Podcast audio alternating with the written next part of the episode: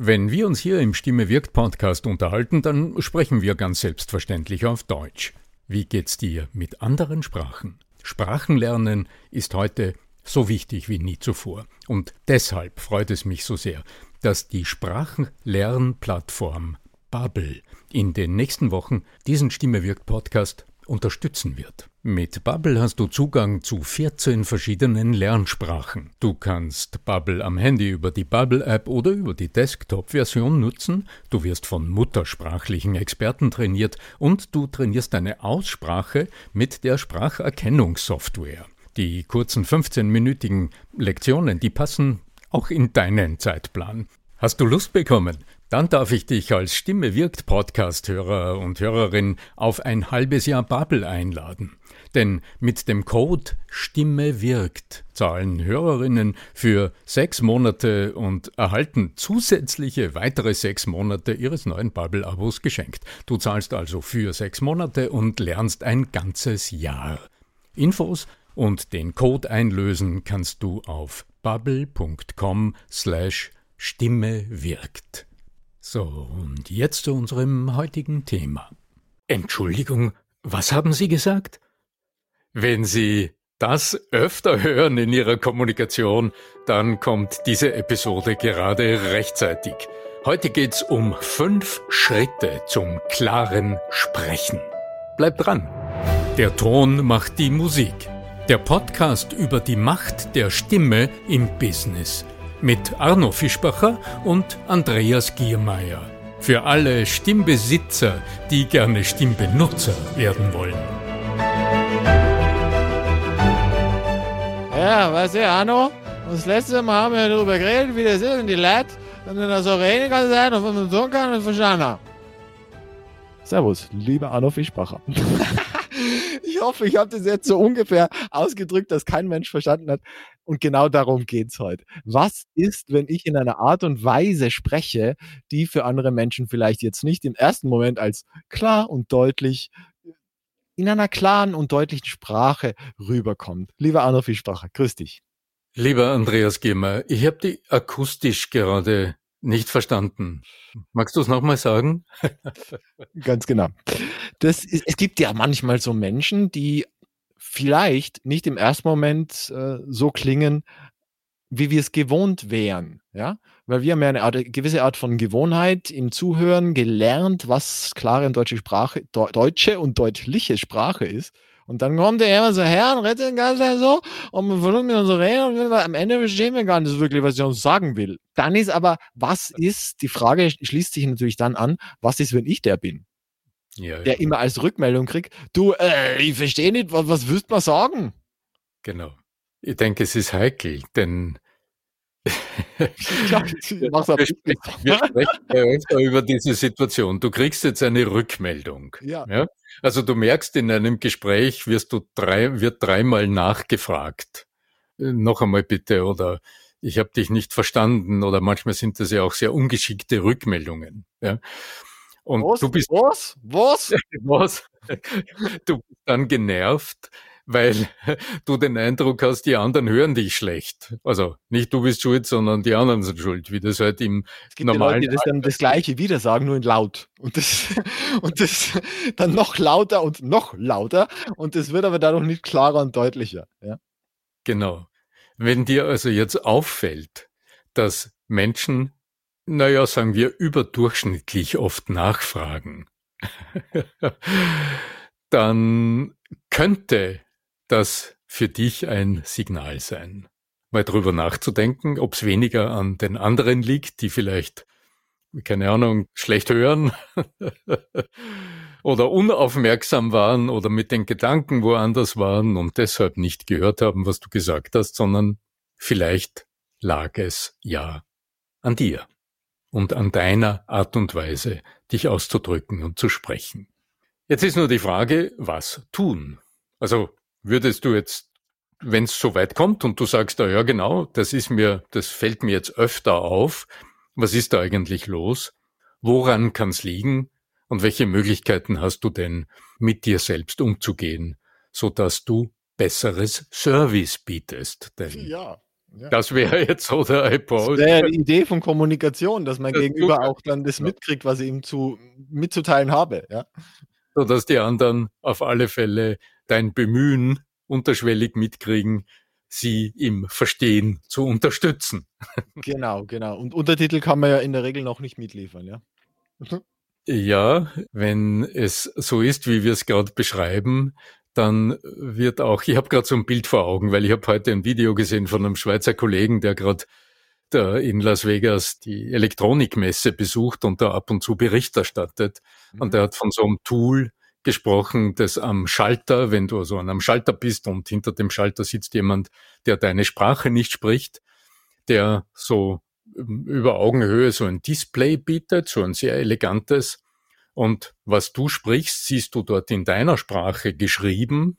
Und auf der anderen Seite hat dein Gegenüber auch ein Display und der sieht das, was du gesagt hast, in der anderen Sprache geschrieben. Das ist Next Level. Die Herausforderung ist natürlich nur, wenn ich eine Sprache spreche, die eigentlich die seine wäre.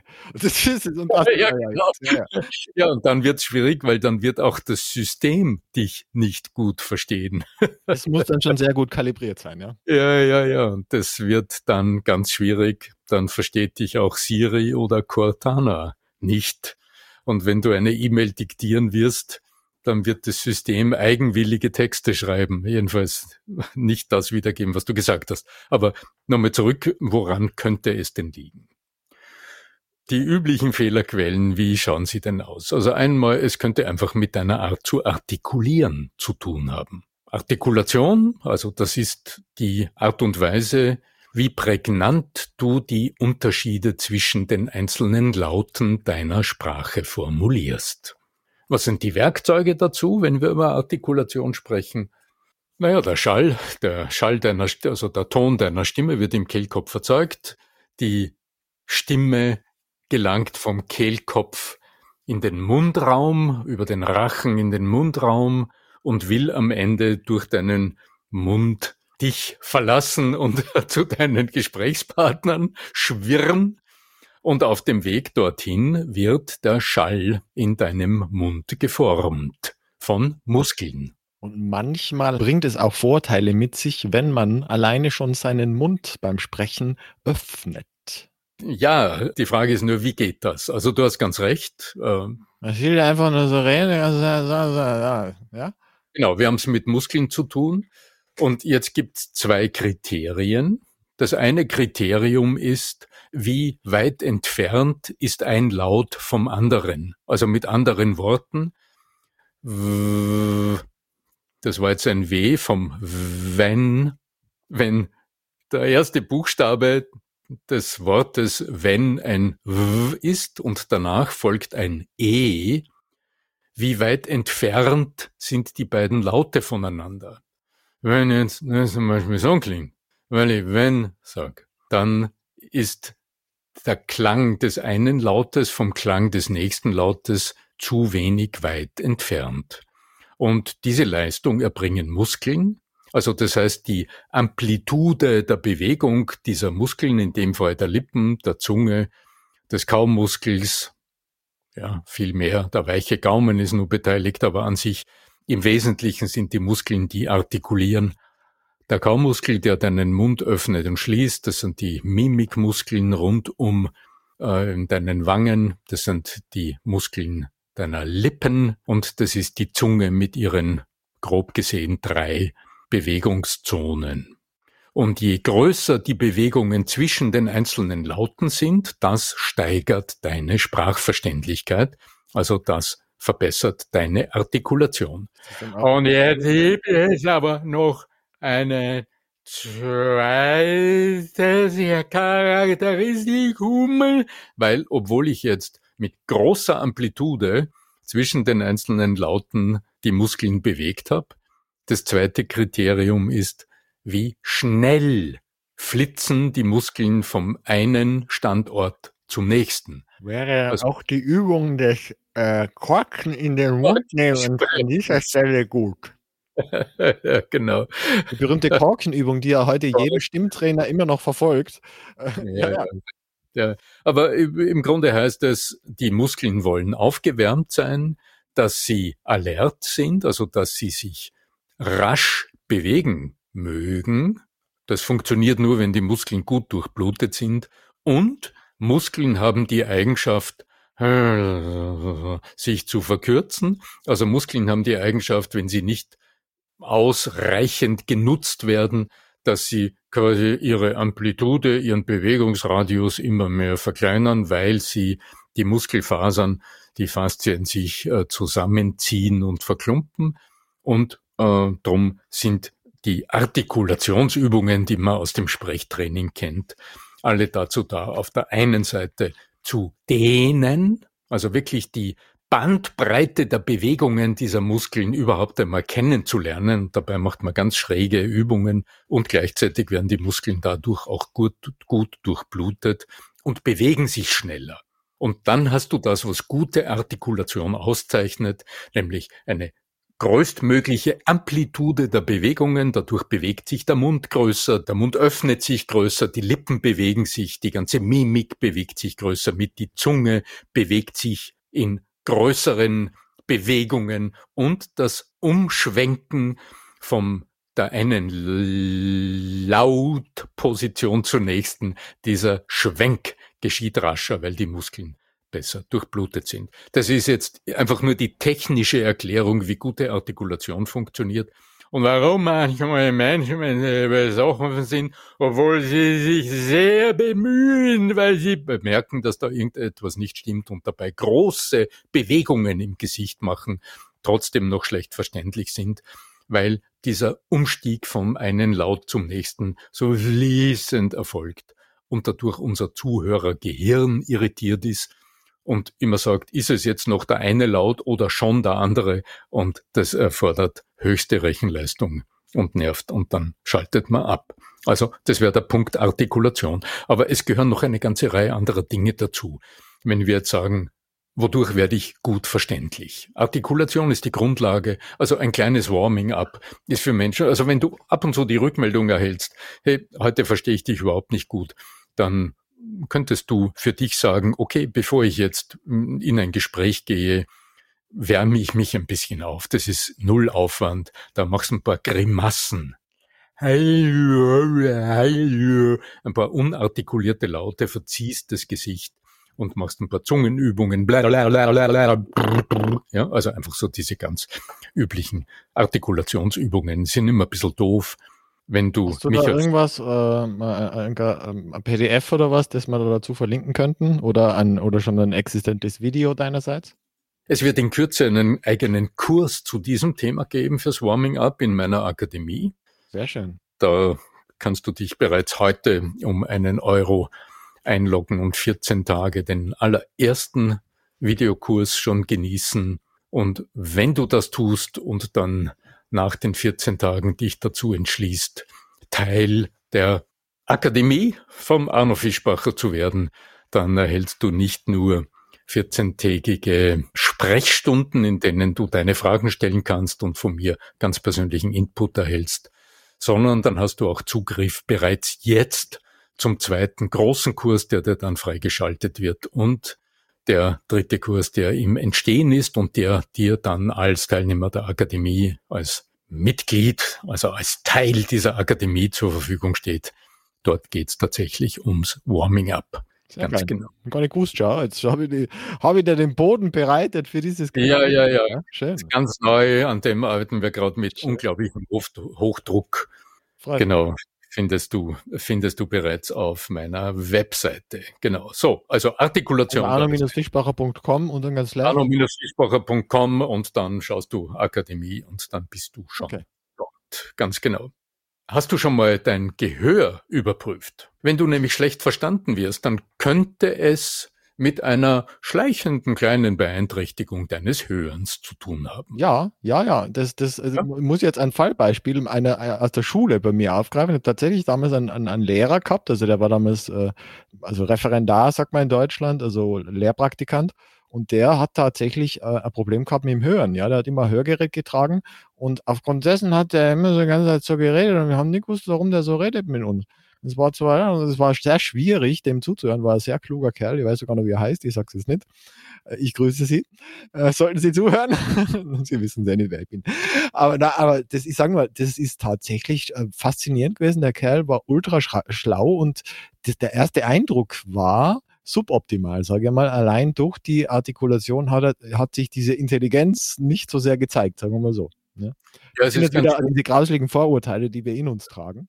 Ja? Äh, ganz klar, aber wir können ja nicht anders als den Eindruck einmal entgegennehmen und wenn wenn du damals noch nicht gelernt hattest, einzuschätzen, was dahinter ist. Genau, ja. Und auch vielleicht zu wissen, dass das Sprechen ja nur dann gut funktioniert, wenn dein Gehirn mithören darf genau. über deine beiden Ohren und dieser Weg nicht beeinträchtigt ist, dann hast du es einfach noch nicht gewusst. Drum Wissen bildet. Ja, ja, und das, ja hilft, hilft uns dann in der Kommunikation. Aber wenn du solche Rückmeldungen öfter erhältst, es ist eine einfache Übung, dann gehst du äh, zum nächsten HNO-Arzt und lässt einfach mal messen. Mhm. Dauert äh, zehn Minuten. Es ist eine einfache Übung und dann hast du eine Einschätzung, wie dein Hörvermögen funktioniert und äh, das kann ja einfach nur sein, dass ein äußerer Gehörgang ein bisschen verstopft ist durch zu viel Ohrenschmalz oder etwas. Also das hat ja oft keine groben, also ist nichts, da ist oft nichts Grobes dahinter, sondern einfach nur äh, lösbare Beeinträchtigungen. Was mir aber noch auffällt, ist noch ganz etwas anderes. Also die Rückmeldung, ich werde oft nicht gut verstanden, erhalte ich besonders oft von Menschen, die ich mal so schlagwortartig als eher introvertiert bezeichnen würde oder empfinden würde, die mir sehr empfindsam entgegenkommen, die vielleicht sehr gute Zuhörerinnen, Zuhörer sind, Menschen, die sehr empathisch oft äh, anderen gegenüber sind und die durch ihre Prägungen, durch ihre Gewohnheiten auch nicht so lautstark sich äußern. Und das ist ein interessantes Phänomen, weil wir gerade das Gehör und das Hören angesprochen haben. Hören, ja natürlich, wir haben zwei Ohren, aber hören tut das Gehirn und die Verarbeitung der Signale, die von unserem Trommelfell und von unserer Cochlea, von unserer Hörschnecke kommen, die Verarbeitung, die passiert in unserem Gehirn. Und so wie unser Sehen einer Gewohnheit unterliegt und trainierbar ist, so ist auch das Hören trainierbar. Und hier hast du einen ganz, ganz eminenten Zusammenhang mit der Art, wie du dich stimmlich ausdrückst. Wenn du als sehr mitfühlender, sehr sensibler, sehr durchaus introvertierter, wahrnehmender Mensch sprichst, dann ist dein Gehirn mal mit wenig Schall, der aus deinem Mund kommt, selbst zufrieden.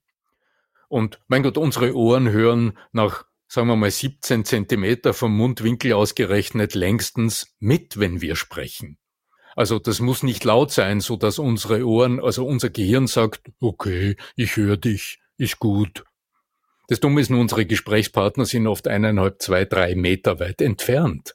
Oder sie sind ja, nur einen Meter. Wenn wir selbst irgendwelche Masken tragen, ja. Ja, oder mit Maske und so weiter. Oder auch die anderen sind einen Meter entfernt, aber es ist rundherum laut.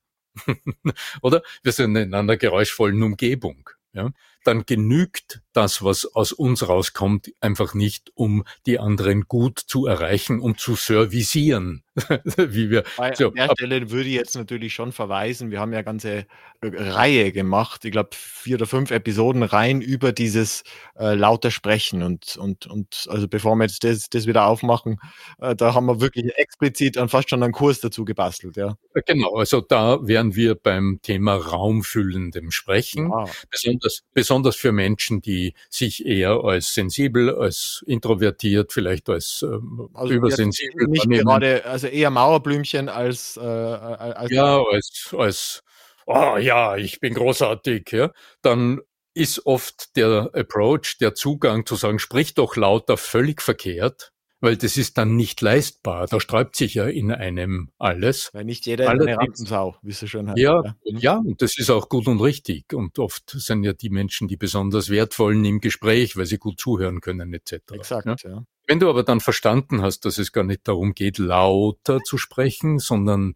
raumfüllend zu sprechen, dann wirst du deine empfindsamen Qualitäten wunderbar nutzen können, dann hast du Ressourcen, hast du Stärken in dir, die dir genau das ermöglichen und du den Hörraum, den Klangraum, den du um die anderen herumlegst, den kannst du dir dann gut vorstellen und da wirst du überraschende Ergebnisse erzielen und auf deine Stärken zählen können, die in dir sind. Zuletzt ein Punkt, der liegt mir noch ganz besonders am Herzen. Das ist die persönliche Präsenz, bevor du zu sprechen beginnst.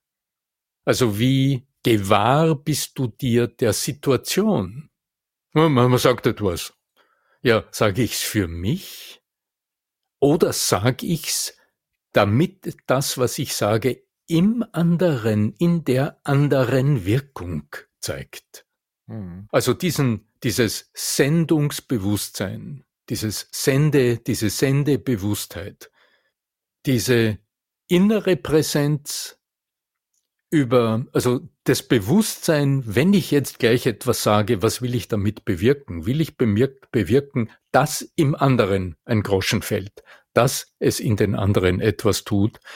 Das wird über die Körpersprache die Stimme automatisch fokussierter klingen lassen und jenen geheimnisvollen Klangbereich in deiner Stimme hörbar äh, lauter werden lassen, der in der Stimmforschung, in der Stimmwirkungsforschung als Sprecherformanten bezeichnet wird. Also ein bestimmter Obertonbereich in deiner Stimme, der wird dann energiereicher und das ist jener Klang, der in uns Zuhörern klingelt, anläutet gewissermaßen bei der Türglocke und sagt, ah, das ist für dich.